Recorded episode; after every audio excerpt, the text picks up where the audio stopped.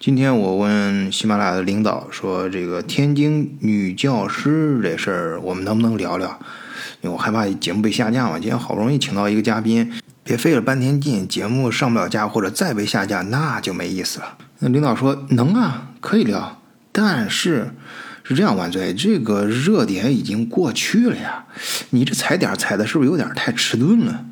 呃，我说是这样，这个呃能聊就行，热点过去不要紧，因为咱们德国视角这风格就是喜欢反复思考，哎，从不同的角度，前面各大就是同样这样一个热点能看的角度，这市面上都看过来了，哎，咱换个角度，咱在这个大家都已经觉得没啥可聊的基础上，咱再聊出个新意来，这才能凸显咱们德国视角的功力，是不是？换一个视角，也许世界大不一样。以德国视角，晚醉为你评说天下事。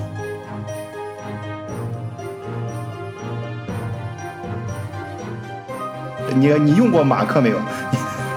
用过。哇，你真的用过马克？好像用我的记忆当中好像是没怎么用多长时间，然后就换成欧元。好吧，你这一下就暴露年龄了，那我也没法给你演示了。那刘金作为咱们德国视角的老听友，作为 KK 反复推荐的啊 嘉宾，也作为留学德国的前辈啊，同时也作为教育界的资深人士啊，你给大家打个招呼吧。嗯，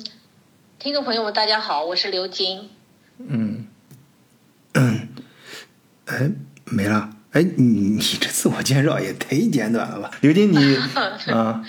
哎，不过也好，呃，这挺有德国风格。嗯，呃，刘金也是刚送完孩子上学啊，嗯，匆匆忙忙赶过来给大家做节目啊。哎，可以说你是送孩子去幼儿园，哎，现在你那幼儿园已经，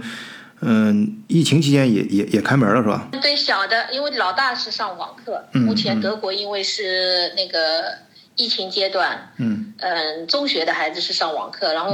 嗯，老二是幼儿园，所以我就把他送进去了。哎，好，三三岁。对我们家也是俩孩子，一个现在上网课，另外一个可以去学校了。但是去学校这个呢，它是岔开，是一个班，嗯，分成两拨人啊，就是等于说是隔一天去一次。呃，最近因为这个学校它，嗯，州里面给了学校自自主权，他们可以决定孩子是。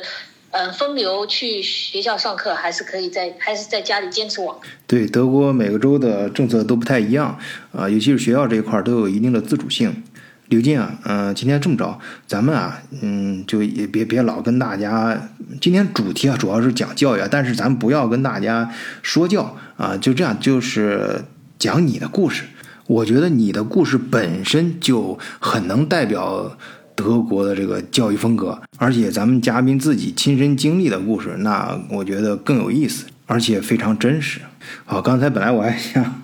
卖个关子，打个伏笔什么的，这直接马克这词儿一蹦出来，这这这咱就直截了当的从最开始说吧。那这么推算的话，刘金，你来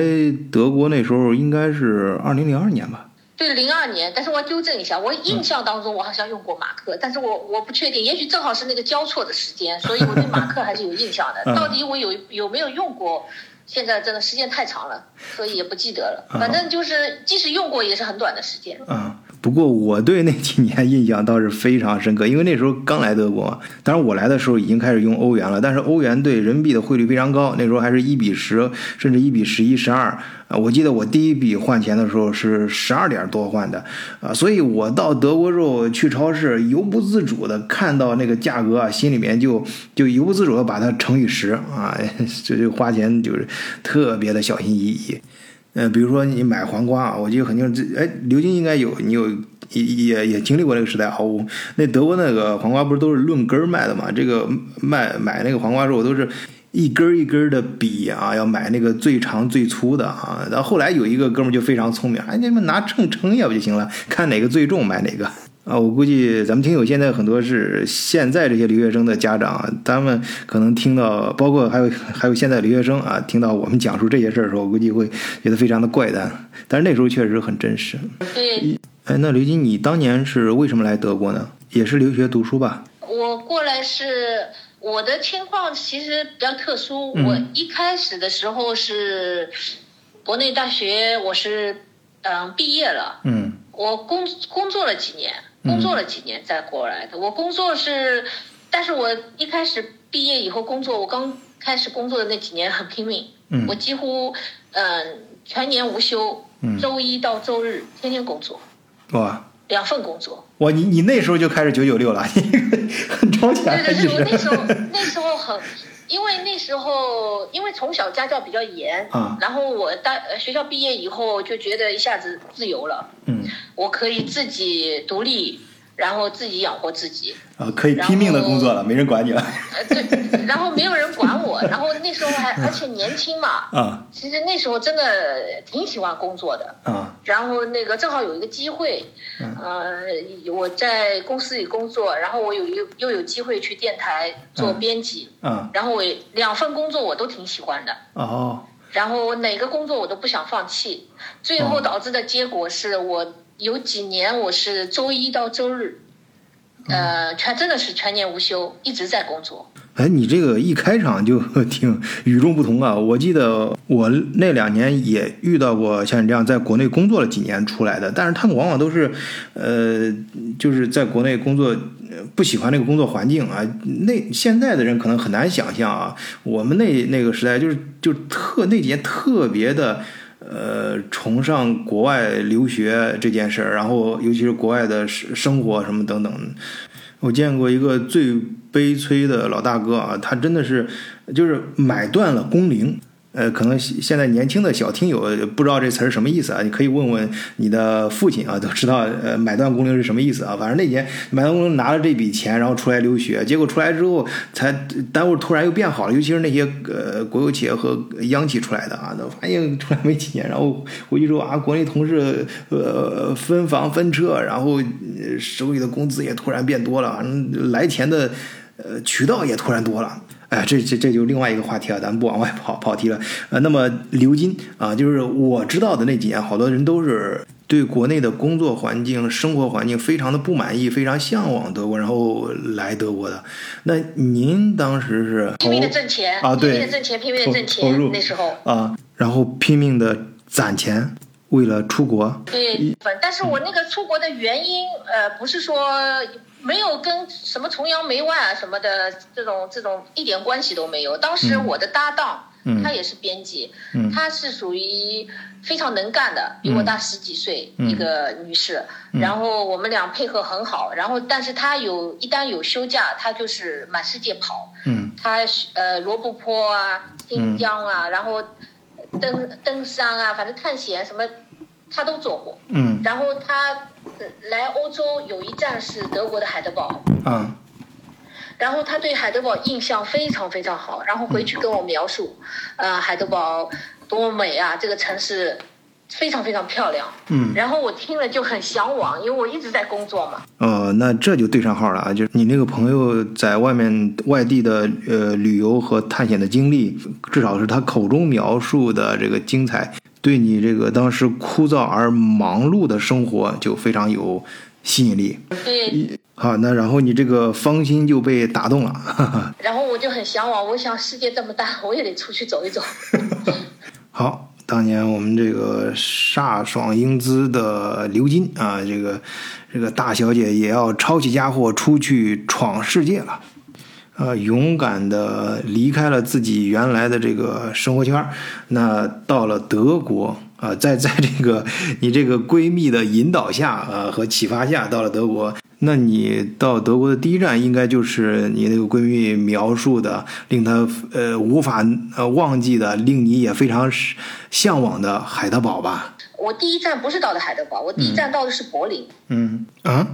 那呃不过柏林也不错啊，其实我下柏林飞机的时候，呃就已经后悔了。第一个礼拜，第一个礼拜我是到的东柏林。嗯、哇，那就更后悔了。东柏林，我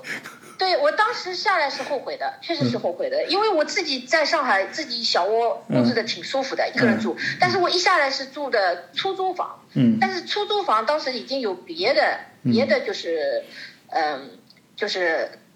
同屋吧，就是这种已经住了，嗯他们留了一间房，然后我那间房的所有的家具都被搬空了，只留了一张床垫。哎，那呃，确实也挺糟糕的。但是，呃，想想咱另外一位嘉宾橘子，他说他 刚才跟我说不是到一个新房，是是倒是有不少家具，但是都是破旧不堪，然后还跟还从他身上要了不少钱，而且那个家具后面墙上还长了毛啊。他那个房子真的，哎，你对你住这个房子周围没有邻居吗？你是一个单独的 apartment 还是在 VA 里面？我记得当时橘子说那种真的非常的无助，幸亏他是他的同事帮了他。呃你当时的状况是？一个 apartment 公寓房，啊。但是前面的人他根本就没有考虑后面的、嗯呃来的，最后留了一间房，嗯。最后这间房子谁来住对他们来说无所谓，他们把需要的东西全搬走了，嗯。而而也而且也没有因为我到来而把他们拿走的东西又还回来，没有，嗯。而且我那个房间是。我这个房间是处在一个比较特殊的位置，嗯。我这个房间就像一个客厅，有三道门可以通到这个房间。嗯，那那那你这不是一个房间，你这是个客厅啊！你这夸张点说，你这等于住在人家过道上，那你这又是从上海过来的，那一定有一些心理落差吧？啊，这落差太大了。对落差应该当是当年其实有自己房子、自己住自己小屋的，大学刚毕业的人不多，嗯，对而且我还安排的挺好的。我当时去理发店一个月至少一到两次。我当时是短头发，在国内的时候，嗯啊对，短发需要经常护理，所以留学生大多数都留长发。反正定期的自己，然后每周去一次美容院。嗯，那这么说起来，你到柏林，这确实是落差，对，是落差。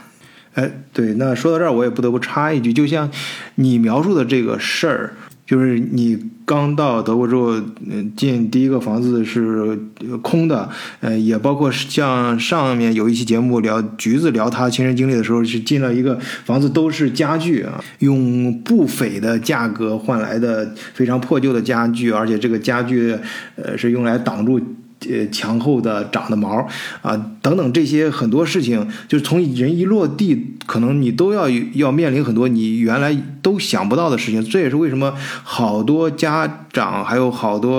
呃朋友，就是在国内的，包括一些甚至很小的呃小朋友，哎、在在想，在在问我咨询我，就是来德国留学什么的，就哪些学校好，哪些专业好什么的时候，我都会告诉他，我说第一，你到德国首先要学会新态啊，你不要想着让别人谁去帮你找学校什么，你要现在。呃，就我们那时候已经可以在网上找了，就现在就更发达了，你完全可以在网上找到你所有想找的信息，而你都要亲身自己去找，然后再甚至打电，最好是能够打电话、发邮件跟你想去的学校去、想找的教授去直接沟通啊。你你首先要培养自己发现问题、解决问题的这个能力，并且有意的在这个过程中，嗯呃去培养自己这方面的品质。啊，还有这种执行力，你才能够来德国留学啊，你才能够心理上，在这个过程中，你也心理上也做好了足够的建设，也是很好的一个锻炼过程。如果你这个事情都不想做的话，那，我劝你就不要出国留学，最好就放弃这个念头，因为你一下飞机，你面对的就是，呃，不管你再怎么样，就像刚才那个刘金说的，那前面的人他没有义务给你留下这些家具，那呃，包括橘子，他前面的人也没有义务说要是要实实打实的告诉你这家具多少钱，或者这个这家具背背后是什么，而你周围可能会遇到好心的人，可能不会。但是你必须学会面对这些困难，并自己去在这些困难中寻找解决方案。好，那呃，刘金，我们接着讲你的故事啊。那当时你刚下德国之后，面对的完全不是你想象中的德国，那你怎么办呢？啊，然后面对的一个就是你只你只会说你好和再见，你却跑到了一个完完全陌生的国家，然后就是梳理一下，我就第一步肯定是要先进语言班嘛，学习语言啊什么的，嗯然后第二步就是要搬家，因为这个肯定是不适合停留的一个地方，嗯然后就搬家，呃，联系了一个学生公寓，搬到学生公寓去。嗯然后就生活慢慢慢慢的稳定下来，然后就开始学语言啊什么的。对，读完语言，然后再申请大学，是吧？一步步来。嗯重重重重新读，后来后来就是辗转，就是机缘巧合，就是申请到了海德堡大学，然后就转到海德堡大学来，然后海德堡之行也就算完成。哦，哎，我我完成，你这刚到怎么就叫完成啊？这还没开始就结束了，还是人家说那个出道即是巅峰？算了，我不给你打岔了，还是你来跟大伙说道说道，你这何出此言？不是我的人，就是最关键的目的，就是我我就是到了这个城市，我觉得我此行就算完成了，就是这样。哦，我我觉得你是不是那个意思？就是你你刚开始就是出国的时候，就是听你呃的闺蜜给你描述了一下海德堡如何如何的美好，然后呢，你出国呢就是想为了去见识一下它有多美好，呃，然后你就海德堡确实很好啊，海德堡就是我现在再去海德堡，嗯我还是觉得很美。海德堡就是每一个角落、每一个地方都可以做一张明信片的背景。嗯，对，所以就是多少年前和现在，海德堡我始终觉得很。嗯，好，哎，我第一年 我第一次到海德堡也是感觉啊，我记得第一次我到德国的第一天早晨醒来就是被鸟声叫醒的啊，就觉得特别美好。哎，那那天早上就是在海德堡，啊，那也是我到德国的第一站。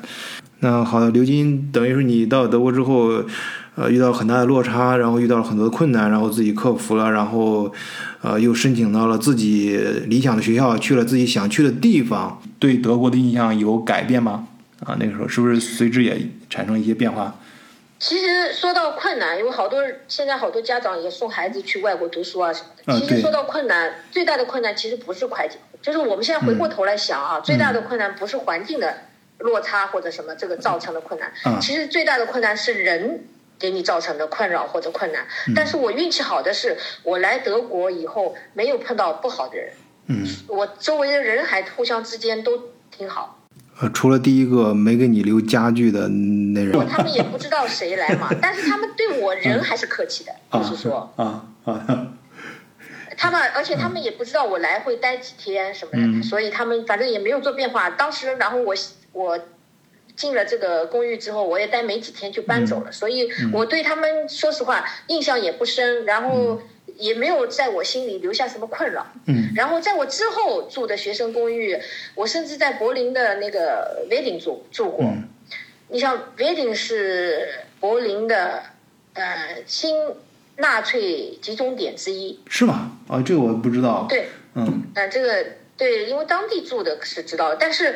嗯，人家一听肯定觉得挺可怕的，但实际上我们也没有碰到任何不愉快。我当时还和我另外一个北京的同学，经常在那个呃图书馆看书，有时候看到很晚，然后到家地铁转转七七八八到家，有时候十一十二点啊什么的。但是一直很安全，没有、啊没那时候真的也没有任何事情不愉快的事情。对，那其中有没有哪个人，就是你感觉特别好，呃或者你印象特别深刻，特别想说说？嗯，特别好，呃，就没哪个人人皆是的，就是那时候，呃，也会和一些来德国的，就是，嗯、华人、中国人，大家一起，就是谈谈，就是，就是相处嘛，就是作为朋友啊、同学啊相处，大家嗯。都都挺愉快的，经常的，就是天南海北的，就是，嗯，像北方人、南方人，大家在一起聊聊天，喝喝啤酒，嗯然后第二天收拾收拾，该该工作的工作，该读书的读书，嗯反正这种状态，其实就光这种状态，我觉得当时很美好。嗯，哎，你说这个场景就是、呃、瞬间就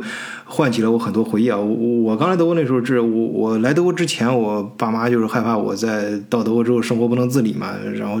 专专门把我硬拉进厨房啊，教我怎么做菜。但是我那个年龄段嘛，血气方刚，啊这玩意儿还能不会吗？那那呃，结果我到德国真是不会。我到德国最最开始说只会做一个就是煮那个斯巴开底，然后拌十三香，然后再拌点什么辣椒酱什么的，黄油，对对，还有黄油，就就就这样拌着吃。说起来挺惨的，但幸好哎，就刚你说那个场景，就呃，出来留学生经常喜欢在一块儿聚餐，哎，所以我们呃聚餐的时候都是来自天南海北、海海北啊，甚至不同国家的人啊，那个他们都有自己都都，反正每次聚会总有一两个人特别会做菜，哎，我们就跟他们学，呃，所以来刚来德国那两年，厨艺大涨，而且学到的菜的做菜方式都是不分什么菜系，都是呃特别的杂。你比如说西红柿炒鸡蛋，呃，像你像炒土豆丝啊，南方北方就是不一样。呃，呃，你比如说像呃山西那边的炒土豆丝，人家都不是炒，人家是凉拌。哎，这那个土豆丝切的特别细，然后是过一下水，然后凉拌出来也不错。呃，四川的做法就要先呃过水呃焯一下，而山东那边的做法直接呃上来炒啊，硬用硬是用糖把这个红烧肉给它炒出来。哎，反正很多很多，有空了跟大家再慢慢聊啊。反正就是呃出国留学的留学生，这个厨艺应该都不错，就跟着学别。的国家，别的国家咱真不知道，在德国的中中国人基基本上都厨厨艺大涨。啊，对，然后还会理发，相互理发。对，理发也是。嗯，好，很好，真是我们一起呃回忆了我们那个时候的呃峥嵘岁月啊。其实现在的呃孩子们留学可能跟我们那时候不太又不太一样了，但是我觉得啊，要出来留学一定要学会，先是学会呃独立。独立的去寻找答案啊，独立的去发现身边的资源，利用身边的资源，啊，去学习生活。而且一般家长帮孩子学选学校吧，可喜欢打听大学的排名。德国不存在什么大学的排名，德国的大学是以专业强弱来分的。对，就几乎几乎就是，嗯，每所大学都有自己的强项。嗯，对，都有自己强项，有些你甚至大学名都没怎么听说，但是他的某一个专业可能在世界排名的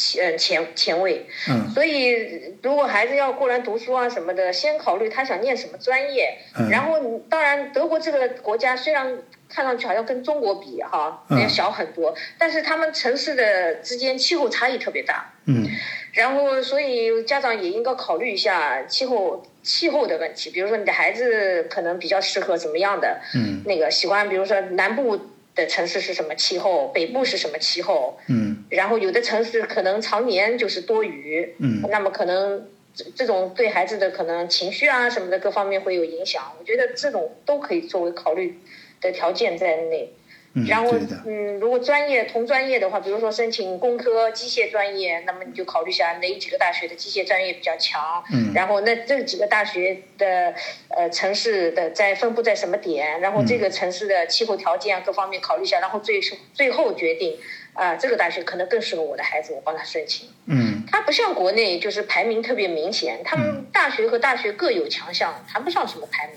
我感觉对。呃，我刚来德国那两年，正好，呃，德国在开始选精英大学啊，当时还在讨论要不要搞这个事儿，就有些大学其实挺排斥的，自己就不主主主动不参加那个这个排名，但是有些也挺悲催的。我记得当时印象最深刻的就是洪堡大学，洪堡大学第一轮选精英大学的时候，洪堡大学竟然没没入选。啊，洪堡大学的校长当时气疯了，说你们什么意思？那不就是想让我辞职吗？我辞职不得了。当那年洪堡大学校长真的辞职了。啊，我说这个洪堡大学就是大家熟熟悉的那个洪堡大学啊，柏林的那个，就是很多朋友拿的那个红宝奖学金的那个洪堡。就是现代全世界通行的这种大学体制的开山鼻祖，那个洪堡大学。呃，所以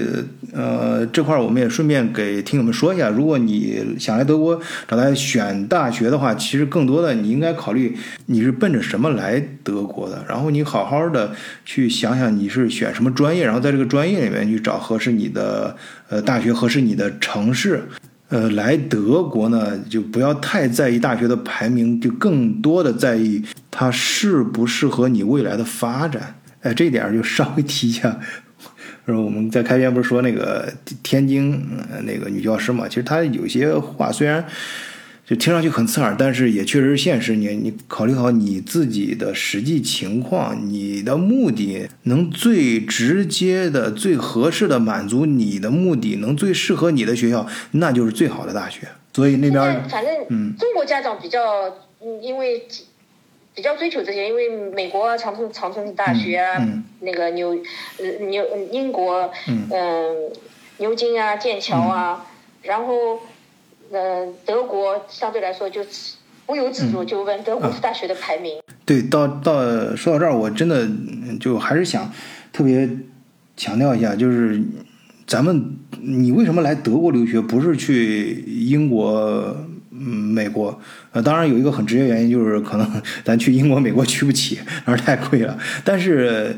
呃，既然你来了德国，你应该知道德国的气质，它整个这个氛围跟风格跟英美是完全不一样的。呃，英国、美国那边是典型的精英体制，包括我们那个影达也说，那个法国那边也是推崇精英体制。但实际上，德国它是一个非常注重，呃，让每一个人都找到合适自己发展的空间。呃，这点我在前面节目里面也提到过几次。你看，很明显知道，我不知道现在留学生最新的价值观的呃氛围是什么样，但我至少我们那时候，都是大家一到放呃放学的时候，就是谢那个就是呃暑假寒假的时候，都是讨论哎呃去哪儿打工啊，呃大家就推崇的那些人都是谁找到了呃更好的呃打工的公司或者工厂啊，谁找到更好的实习单位。对啊，谁特别牛来了德国之后就不再用家里的钱了，自己完全呃把自己的生活打理得很好，然后甚至有些人毕业的时候还存了一笔钱，就很少人去讨论自己大学的排名，因为说实话啊，我们看呃我们那也有时候也看那个呃呃网上各种各样的排名，你要是论排名的话，德国呃很多大学的排名在全世界都排不上号的。就德国最有名的大学，我们说起德国就是哪个大学非常古老，因为德国大学都是几百年的历史。你说这些大学有个几百年的历史，它就算差，它能差到哪儿去？而且我确实也跟很多咱们的听友交流过，很多一些学生的家长，他他其实来德国家长也想得很明白，就是我也不求我的孩子多么大富大贵，怎么成为顶尖人才，多么牛，我们就是让孩子就是就像德国这种呃风格就非常好，非常踏实的学一门手艺，最好当个工程师，或者是有一技之能，学完之后能够呃。呃，在比较稳稳固的发展，有一个清晰的方向，生活，甚至你找对象的时候，组建家庭的时候，也能够选择一种比较稳健的方式。呃，说的再土一点啊，就说咱德国这地方，就是教会你如何踏踏实实过日子的地方。那时候刚来的时候是吧？刚来时候我也打我也打过工，但是我那时候倒不是因为钱的原因，我毕竟在国内还是拼命了工作几年的人，小有积蓄的。哥们要去打工，但是他需要找一个搭档，这就是他一个人他接不下那个活，那个活人家不会给他。他问我，他问我干不干？大冬天发传单，在柏林的郊区，深一脚浅一脚，满就是那个时候正下着大雪，我印象特别深。所以，我现在以为止，现在这哥们其实在国内是某个公司的，应该是企业高管了。嗯。企业高管了，我现在有时候跟他电话联系的时候，我还说我们俩是革命战友。啊，回忆当年晒晒传单的那个岁月。对对对对对，所以而且因为因为这份工作的原因，我们现在为止，我们俩一直到现在，凡是在路上看见发传单的，我们都特别的友善。人家发给我，我们都不会说，哎呦我不要，就是推掉，或者说我不会接受。接受一下，因为人家对这个工作还是有一定的了解的，嗯，然后都会比较善意的接受这个传单。我们俩还会经常谈论这件事情。哎，好的，你那位战友如果听到这期节目之后啊，欢迎下期节目来做客我们德国视角，一块儿来回忆一下当年的峥嵘岁月。哎，确实，德国这个朋友圈啊、同学圈儿，呃，跟英美的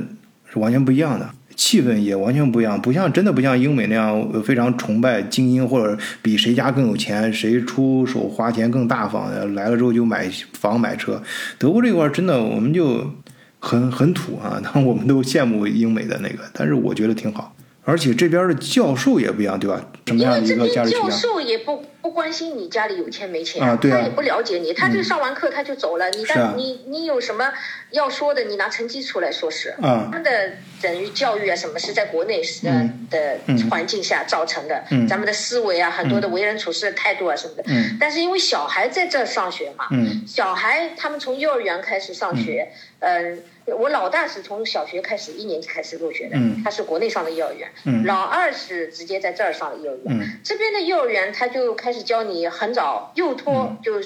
尝试让你开始自己独立能处理一些事情。比如说在三岁以下的时候，你在幼托里面玩玩具，老师就慢慢的带入你的玩具玩好了，你要放回原位。嗯嗯，呃不不，这是稍稍稍停一停啊，是那个呃刘金是这样，咱们那个节奏稍微控制一下，这个就把刚才那个。你上大学的那个过程，就是你刚来德国遇到困难，然后克服困难，然后怎么为什么就聊呃在这儿上着上着又回国，然后到国内之后为什么又回到德国，然后在这边又呃再到你孩子在这边上学，这按照这个时间顺序，咱们慢慢聊啊。就谈我就是经历的事情啊，嗯嗯因为当时我在念的时候还就这个事情还有很多同学来咨询我的，问我是怎么处理的。嗯我印象最深的是，呃，当然，因为大学里我们那个年代过来大读大学，但啊，其实其实大学里当时也有一些不公平的现象，因为，嗯。呃，比如说有一些学生可能不是很喜欢外国人或者什么的，有一些教授也比较是呃，可能啊不是特别明显，但是也会有一些不公平，比如在口试的打分啊什么的上面。嗯。然后我们那时候过来的时候，我记得我有一门课程要要呃免课，嗯。我要认证，因为我在国内已经学过了。嗯。然后我还准备工作准备的挺充分的，然后我去找我们教授聊，嗯，啊，撇开这个事情先不谈吧，就是嗯。先说，就是比如说我们当时考试不是有公法、民法考试的嘛，嗯。我印象特别深，就是考试，我有个公法，我考下来之后，那个分数分数是打打的超乎我的预期，就是打的打的超低。嗯。但是我当时因为公法是开卷考试，嗯。虽然对外国人来说准备时间是比较长的，因为你要把这本书全部读懂嘛，嗯。你才能考试考这，嗯。你才能通过这门考试。嗯。然后比如说，可能德国人只要花三天，这本公法就他就看看完了。那我们外国人的话，本来就是半道出来学德语的，嗯。我们可能需要花一个月甚至两个月把这本书给全部等于是理解透了，才能去参加考试。因为你考试出的那种嗯、论述题啊什么的，你看不懂你就没办法回答。嗯然后那个成绩出来，我的那个功法的成绩是不公平的，就是他给我打的是不及格的分数。嗯然后我就去找我们的教授谈，因为我我我就直接跟我们教授说，我说当时你上课的时候，同样的一个问题，你的答案是这样的，所以我的这个这道题的答案和你的答案是一模一样的，嗯但是这道题上面给我的分数是没有给分，啊对呀、那怎么办？讲讲道理摆事实嘛，就是这个讲道理摆事，然后教授就看了一下，他说、哦，这道题是错了，然后改过来。嗯然后改过来。当然，它跟国内可能处相处就是处理的方式也不同，就是后面其实还有一两道是这样，但是他一看分数改的差不多了，其实已经是反正，呃，高过了及格线不少了。嗯然后他觉得哎这样可以的，这样可以了。要我们的话，这种处理方式肯定就是较真嘛，因为我的实际分数肯定是远远不止这个，你给我这个分数就可以了。嗯但是我想想就算了，我就算了，可以了就好不何必何必呢？就是，嗯、就是弄巧成拙也没有什么意思，嗯他已经帮你改过来就行了。对然后同样，我们我们一个同学就是同样他的考卷的上面就差了一点五分，嗯嗯因为公法是一年才考一次，他不是说嗯这学期你考了不行了，你下学期就得考，你得不不行你得等一年。是啊，而且然后只有两次考试机会是吧？考完几次考试机会我倒不知道，我因为没有细问，我只我呃两次不过，很多人不敢考第三次了，因为第三次再考的话，你要再考不过，那就呃德国大学就嗯劝退你了啊，而且是整个德国的大学啊都对你关闭了啊，你就只能。纳克西纳发狠了，呃，或者有些比较狠的，护照一撕，直接消失在德国风雨中了。啊，好，这这块儿我不给你打打岔了，因为这这儿弄不好会引出更多故事。是这样，你你刚才说，呃，你另外一位同学遇到同样的情况是怎么处理的？好像跟你不太一样啊。然后他就去找那个同样找找这个教授，找找这个教授，但是他采用的方式不是的，他不是说，哎呀，我发现这道题目我怎么答的，然后我认为这个地方我答对了，但是呢，他是用哭的方式，哦，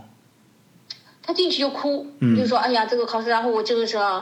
但是这边的教授是不会给你情面的，哭哦，是没有用的。人家不吃这一套。然后教授完全没有耐心，因为他哭了，导致教授很反感。然后你后面再想用其他方式，他也不给你这个机会啊。教授就说你准备好下一次考试吧。对德德国人比较喜欢正面刚啊，德 德意志兄弟都比较硬啊，所以这边成长起来啊，就是典型的德国留学生啊，你会发现有这个特特质，就是什么事儿虽然咱不是说那个呃像呃英美留学生那么的锐利，但是咱们呃非常的刚硬啊，非常刚猛，呃有问题正面面对啊，直接正面刚。然后还有一件事情是，就是嗯节日啊或者什么的，然后我记得那时候特别清楚的是端午节，嗯，然后有有同学就是国内嘛，有时候送礼啊什么的成了一种习惯，知道吗？嗯。但是因为这这边其实你得先了解一下，有的事情是不适合的。然后同学拿了那个粽子啊什么的去送教授，嗯，本来是件好事了，对但是人家没有来过中国，你这个粽子这个东西打开了 颜色深深的、黏黏糊糊的。人家人家就很反感。其实你最好的一个方法是简单的一张贺卡，呃，对，送上去就好了。嗯，对。德国你最好就是老师啊、教授啊，你不要想通过贿赂的形式，因为这边其实很严的，特别是大学里的教授，他本人本身薪水也很高，嗯，呃，很稳定，他是不会接受这些礼物啊什么的来破破坏他的职业生涯，这个是不会的。嗯，对。前天跟景言还说起这事儿，咱们好多呃听友不是私下里找我聊天的时候，想开拓德国市场，有没有什么嗯捷径啊？加引号一些更巧妙的方法？呃，这个真的要谨慎啊！这个你真的要非常非常谨慎，因为德国的很多公司，尤其是大公司，这方面都非常非常的注意啊！你要搞不好的话。呃，送礼的人给你判定为犯罪啊，就直接那绝对告得你倾家荡产啊！那你至于你行受贿那个人啊，那直接就肯定进监狱了。反正，在德国，从读书啊什么开始，你不要想通过一些不合理的手段来博取啊，让老师对我的孩子特殊照顾一下啊什么的，这种你想都不要想。嗯，就是你可以跟老师讲道理，比如说我孩子可能某个或眼睛不太好，能不能让他坐在前排？对，你要有理由讲道理。对你有理由说，对讲道理，他会安排的。对，我在前面嗯节目也提到过几次，就是说德国的社会体系是比较健康的，比较呃成熟的，它的系统是比较完备的，而这种完备的自洽性比较好的呃社会。体系呢，就体现在你遇到问题的时候，都能够通过正当的方式去找到合适的解决办法，就是社会会给你提供相关的一些出口和通道。所以这跟我们刚才讲的那些也呃相互照应啊，就是你你你在德国就要养成这种呃素质，就是学会用正面的办法去解决问题。啊，去正面的面对问题，啊，这是咱们呃刘金这个领略了德国的大学教育，哎，同时呢也逐渐的适应了在德国的生活。那么你毕业之后是去你想没有？我其实我其实海德堡这边我没有全部念完，因为当时发生了一件事情，嗯，就是我在海德堡的时候，然后我家里打电话来说我妈妈身体不好，哦。然后说我妈妈身体不好，然后我在我记得我坐在那个海德堡中心，就是那个俾斯麦广场那边。嗯，哎，俾斯麦广场，哎呀，我在那儿的印象也很深刻呀。那天我呆呆的坐在那边坐了大概一个多小时，我就思量我是怎么，我接下去怎么走。嗯。然后我就考虑了一下，我就做了决定，我就放弃了。我就因为我那个 f o r diploma 已经念完了嘛，就是你如果想申请。就是你，如果我现在一旦放弃，我申请德国任何一所大学，任何一所大学还是会收你的。嗯，对，啊，我这儿稍微跟听友们解释一下，呃，我们那个时代啊，就现在都德国都换成呃，跟国际接轨了嘛，都是 Bachelor 和 Master，而我们那时候都是嗯念嗯，Diplom 或者是 Magister，呃，这个 Diplom 啊，它有一个 Full 分为 Full Diplom 和呃和后面的阶段，就是有个。呃，不成文的说法啊，就是我们那时候说那个呃 f o r t y room 就类似于本科的学历，呃，本科阶段啊，而后面呢就是相当于研究生阶段，呃，所以德国的 diploma 毕业也被认证为这这个是正非常正规的说法啊，呃，认证为呃呃硕士研究生毕业的水平。所以我们那时候，嗯，就上学时候，我们先拿到一个 full diploma 的证明也是非常重要的。呃，确实有同学那时候拿到 full diploma 回国之后，呃，当成本科证去用了。那好的，那回到刘金，您的经历就是当时因为家庭发生了突然的事件，所以你不得不暂时中断你在德国的学业。还好那个时候已经完成了 full diploma，对吧？哎，对我后来也问大学了，我后来等于家里情况好转了，我回来的时候问大学，但是我当时念的是 four year，但是海德堡大学已经把 four year 专业取消掉了，改成了政治经济学。嗯。但是我对政治没有兴趣。嗯。他说你你可以来转换一下，换一张毕业呃换一张证书，到时候就是补一到两门课的考试，然后我直接跟那个校办就说我对政治没有兴趣，嗯。那我可以转其他的学校。这个其这个其实也无所谓了，我本来最终目的也不是说一定，我我只是想证明我可以，我可以嗯。进入大学，你学习我也可以完成它。但是当时因为这个事情嘛，嗯，因为我当时我父亲还没退休，他工作很忙，他是他是经商的，他很忙的，嗯。然后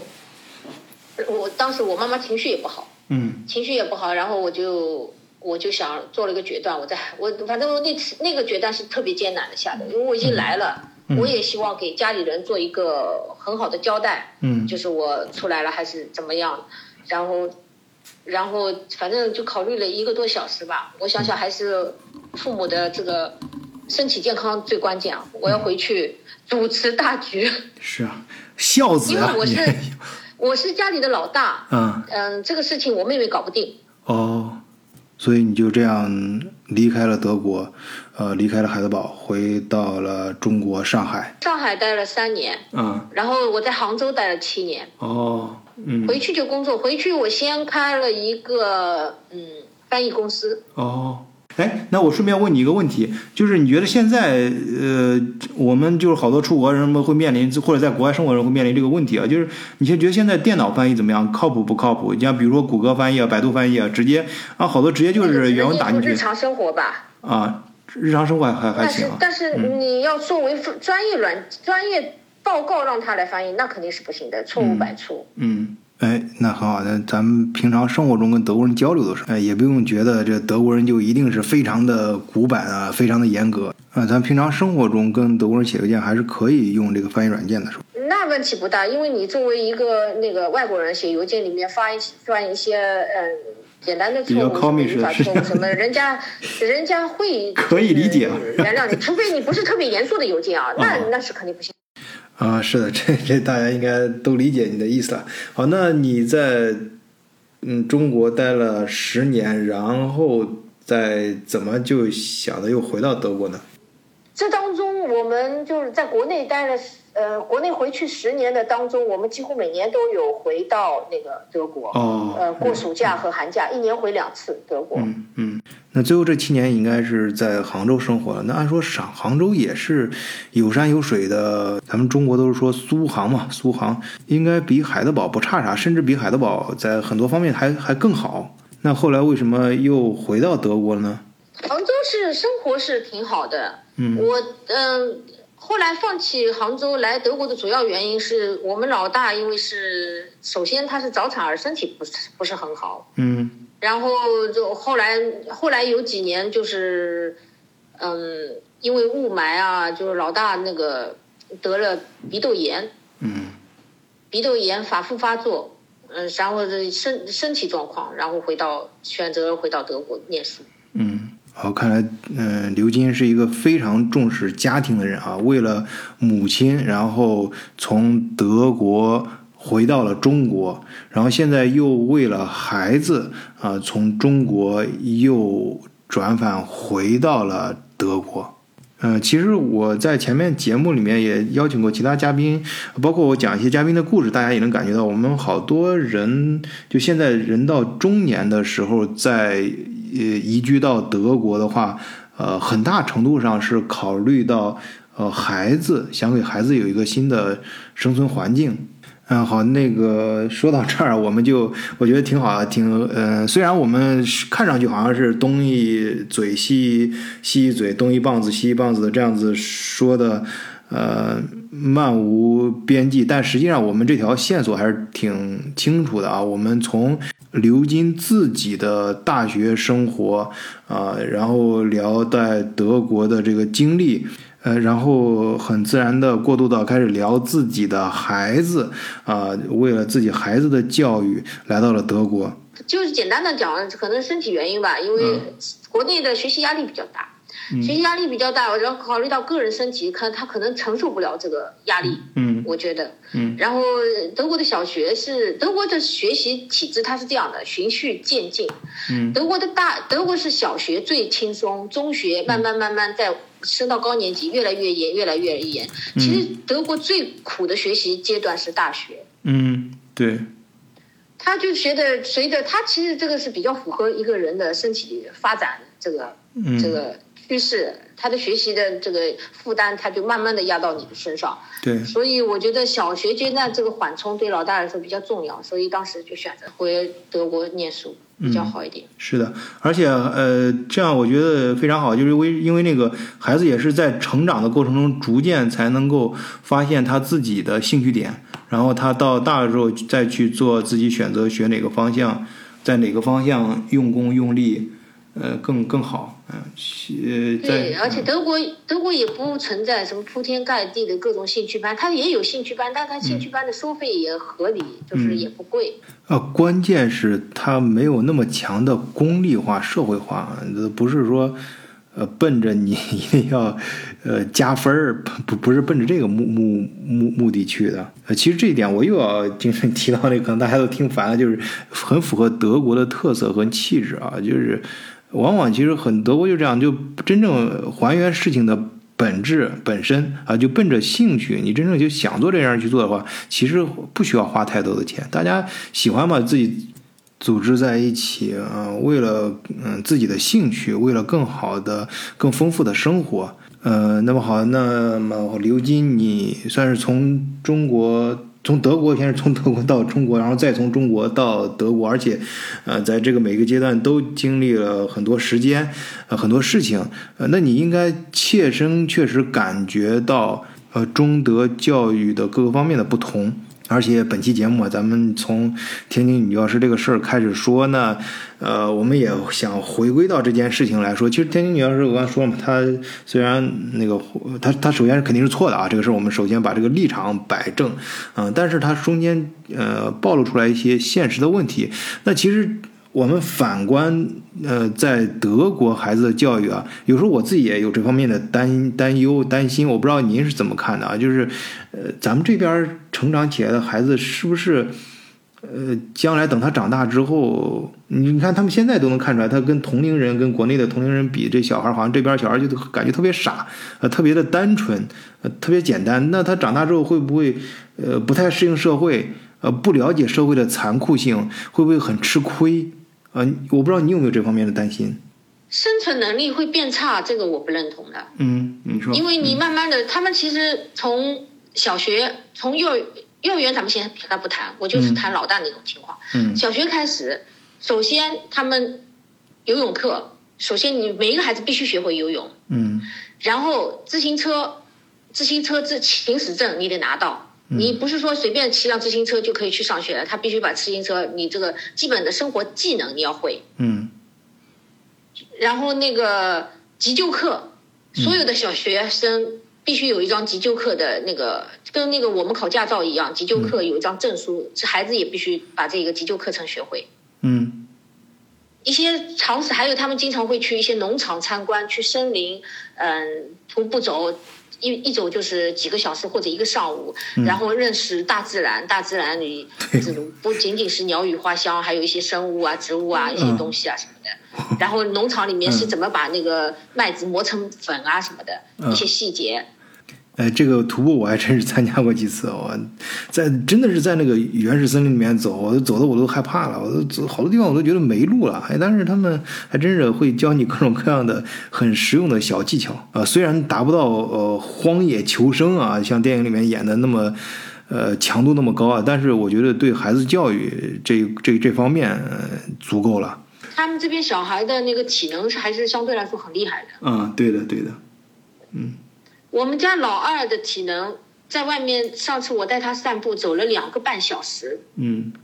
三岁两个半小时，三岁走两个半小时啊，三岁，两个半小时。不是你们老二平常吃的啥？能不能跟我们分享一下？你这个太强了，大米强了饭啊，我们家偏重中餐的，啊！没有特别的什么产品吗？秘方什么的？这这太强了！没有，就是奶粉、大米饭长大的。嗯，对，我觉得你这个徒步对孩子从小锻炼他各个方面都非常的棒。我觉得听到这儿，可能有些国内的听友可能要羡慕了。那国内，我估计可能先不说国内有没有这个环境，可能家长都不一定有这个时间去陪孩子走几个小时。家长也没有时间，啊家长也有呃工作压力啊什么的，但是这个也没有办法，因为你德国的社会大背景不一样。对，德国他小学就开始分级，就是成绩好的进文理中学，成绩差的最差的又进其他的两所中学，嗯。就是差一点的学校。嗯。但是并并不是说进差一点的学校，就是这个孩子将来就没有出路。嗯。你哪怕进了差一点的学校，他还是给你孩子，比如说有一天突然懂事儿了，他喜欢他要考大学，嗯。他学校还是提供对，给你提供这个通道。学校都提嗯供条、通道，对，让他可以去参加参加高考。是的，嗯它不是封闭了，就是你因为进差的学校就不、不行了。还有一个是，他差的学校也并不是说他将来就就就是会碰到差的工作机会，也不一定。他学习了一定的生活技能，他可可能将来是某个汽车公司的工程师、机械工程师，也有可能。对，德国，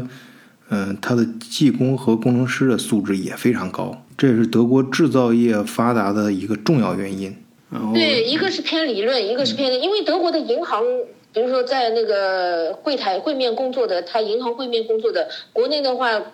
呃很多要求，甚至于招收的是研究生，这边是你职业学校出来就可以了呀。啊，是啊，还有德国孩子相对来说，你不管成绩好坏，大部分孩子比较比较喜欢阅读的，因为他们角角落落都有提供给你阅读的条件。嗯，几乎每一个村镇乡都有图书馆，对，或者进、或者是免费的提供图书的地方。嗯嗯像我朋友他们那个，他那个城市靠近慕尼黑，他们甚至有这个图书巴士。嗯他那个公共汽车就开到他们家门口，供孩子借书。下一期再开过了，你再把书还回去，就这样。是这样的。但是德国现在年轻人也是，我看也是刷手机低头一族的越来越多呀、这个趋势还是很明显的。但是德国的中学，只要一进入中学，他那个手机就没有信号了。他们中学信号是屏蔽的。嗯、好吧，哎，我觉得今天聊的挺有意思啊，虽然是非常散漫，但是从个人的教育聊到自己孩子的教育，啊、对比中国，呃，这个天津女教师这件事儿呢，我们在德国，呃。家长和老师其实也是用各种办法让孩子提前了解到社会的残酷性和真实性的一面，只是，呃，德国有德国的办法啊。其实更多的教育，包括我们谈到的刚才大学生活，呃，在刚才在说，呃，这个刘金的故事、亲身经历的这个故事过程中，相信大家已经能感受到，其实。德国最好的教育是它的整个社会环境对人的这个教育和潜移默化的，哎，让你养成的这种素质。其实这老师话说的是比较难听，比较直白，但是在国内确实挺现实的，因为国内老师也承担了一部分的这个这个方面的引导和责任，但是在德国老师，嗯、是不会就是这么直白的跟学生说这种话的。嗯这个事情本来其实应该是家长的事情。嗯老师教书育人嘛，他也会说他，但是他不会直接说社会很残酷啊，你成绩不好，将来可能就找不到工作，因为德国环境本身跟大背景跟中国不一样，德国不一定成绩不好，这个人将来就没有好工作。呃，对，呃，真不一定。他们这个 对这个不一定，所以他们老师也不会说这个话，就是你成绩不好，你将来的工作会很差，你没有办法生活，这是他没有办法，他不会说这个话，因为这个本身就不会划等号。嗯因为即使在德国，你作为一个刷墙的工人，也可能挣得很多。嗯，对，呃，好的，由于各种各样的原因，德国的教育跟中国的教育还是有很大的差别，啊，那关于德国教育也是我们德国视角自始至终，并将继续啊关注啊重点关注的一个话题。那么对这方面感兴趣的朋友呢，欢迎加入我们德国视角的听友群啊，当然先订阅咱们德国视角的专辑啊，这样呃不迷路啊，用咱们网上通的语言说，嗯好，呃如何加入德国视角听友群呢？请看节目或者专辑的。简介。德国的老师肯定不会这么激进的跟孩子说：“哎呀，你做这种。”但是他还会通过一些比较呃善良的方式，就是呃圣诞节一些重要的节日，然后提醒孩子你们准备一些礼物啊，就简单的通过孩子的手工，比如说把你呃不需要的玩具，但是要这个玩具状态还比较好的，嗯，然后不需要的一些衣服啊或者什么的，然后。用漂亮的盒子包装起来，然后老师会把你们就是统一发送到某一个地方，然后统一送到某一个就是，呃，经受过战火或者很贫穷的某个国家这样的孩子那边，让他们也感受一下就是呃圣诞节的气氛啊什么的，就是也是间接的告诉孩子，就是这个社会其实还是残酷的，有一些孩子是跟你们生活在就是不同的状态之下。嗯。再说到了中学里，他们有时事评论的，就是报刊啊什么的，也，经常会拿出来作为评论的。所以你说他们孩子不认识这个世界，外面世界是很残酷的，那也不对的。因为你时事评论的时候，经常会谈到一些政治的东西啊，啊，谈到谈到可能战争啊什么的，那孩子渐渐的他其实还是知道了这个社会是怎么样。